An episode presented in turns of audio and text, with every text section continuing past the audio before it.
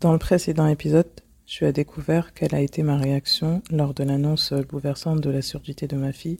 Cette fois-ci, je raconterai euh, quelle a été ma réaction euh, face euh, à l'annonce de la surdité de mon fils. Salam alaikum, bonjour, bienvenue dans le podcast Merveille Éducation. Moi c'est Maya, maman de trois enfants. Je suis passionnée par le bien-être et la parentalité. Et dans ce podcast, vous allez découvrir comment je gère mes épreuves au quotidien et plein de conseils sur le bien-être spirituel et la parentalité. Ce podcast s'adresse à toutes les mamans qui ont des enfants en situation de handicap, maman solo, maman en souffrance, épuisée, dépassée. Ma chère sœur, je t'invite surtout à t'abonner pour ne rater aucun épisode.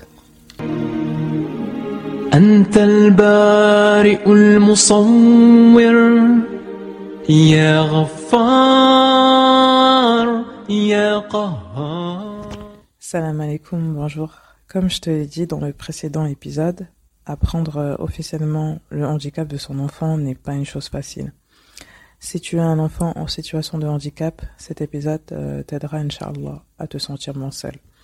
Tout d'abord, je commencerai euh, ce podcast en te racontant ce qui s'est passé avant qu'on m'annonce la surdité de mon fils puis euh, deuxièmement, tu, découvriras, découvriras quelle a été ma réaction lorsqu'on m'a annoncé officiellement euh, la surdité de mon deuxième enfant.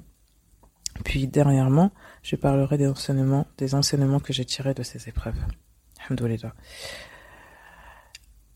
Alors, euh, pour commencer, un test auditif a été effectué sur mon fils quelques jours après sa naissance. Les auxiliaires ont rencontré le même problème qu'avec ma fille au moment euh, d'examiner l'audition euh, de mon fils, subhanallah. Donc pareil, il fallait refaire le test ailleurs.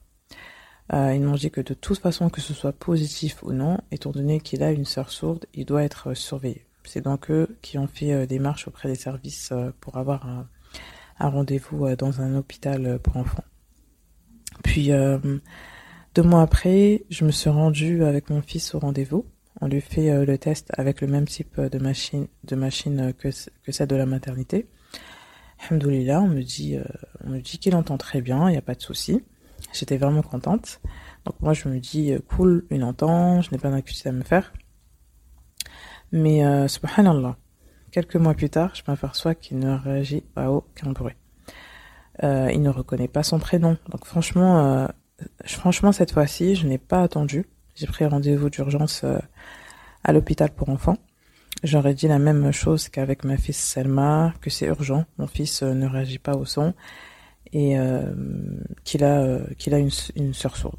Et pareil, on me donne un rendez-vous rapidement, là. Puis le jour le jour J arrive, on lui fait faire les mêmes tests que Selma, donc, donc un test audiométrie et un test PEA. Pareil, pas de réaction. Sauf quand le son est très très fort. Et là, le médecin m'annonce et confirme que mon fils a une surdité sévère profonde. Subhanallah, subhanallah. J'avais l'impression que j'allais tomber, euh, que j'allais tomber par terre. Cette fois-ci, j'ai pleuré devant le docteur. Contrairement, euh, contrairement à ma fille, où euh, voilà, je, les larmes se sont, sorties au moment où j'arrive à mon domicile. Mais là, je n'ai pas pu retenir mes larmes. le médecin, donc le médecin me passe un mouchoir. Je m'en souviens, il m'a passé un mouchoir. Et pareil, elle me dit euh, que vous avez fait nécessaire, c'est une très bonne chose. Franchement, à ce moment-là, je me disais euh, que je suis peut-être fait pour être malheureuse. Puis après l'épreuve euh, de l'annonce vient le regard des gens, les remarques. C'était très douloureux pour moi, franchement. Mais derrière toutes ces épreuves se cache une immense sagesse, une sagesse immense.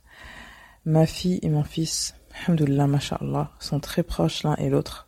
Je les sens très soudés. Euh, leur, leur euh, surdité a créé une complicité entre eux.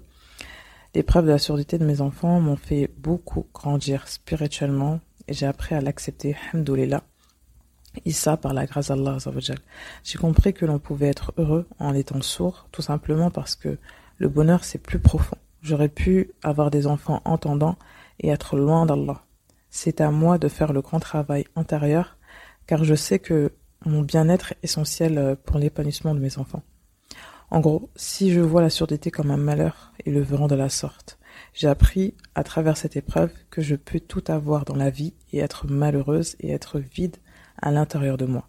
Mais par contre, je peux rien avoir matérieurement et être heureuse dans, dans ce qui, euh, donc, euh, ce qui veut dire qu'on peut être entendant et être malheureux et être sourd et être heureux. Donc, en conclusion, le handicap n'empêche pas le bonheur. Voilà, cet épisode euh, prend à sa fin. Je te remercie infiniment, ma sœur, pour ton écoute.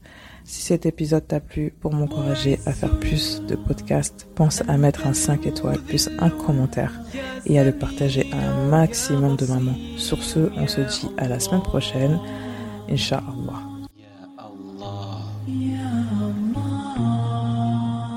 أنت الحكم أنت العدل يا لطيف يا خبير يا حليم يا عظيم.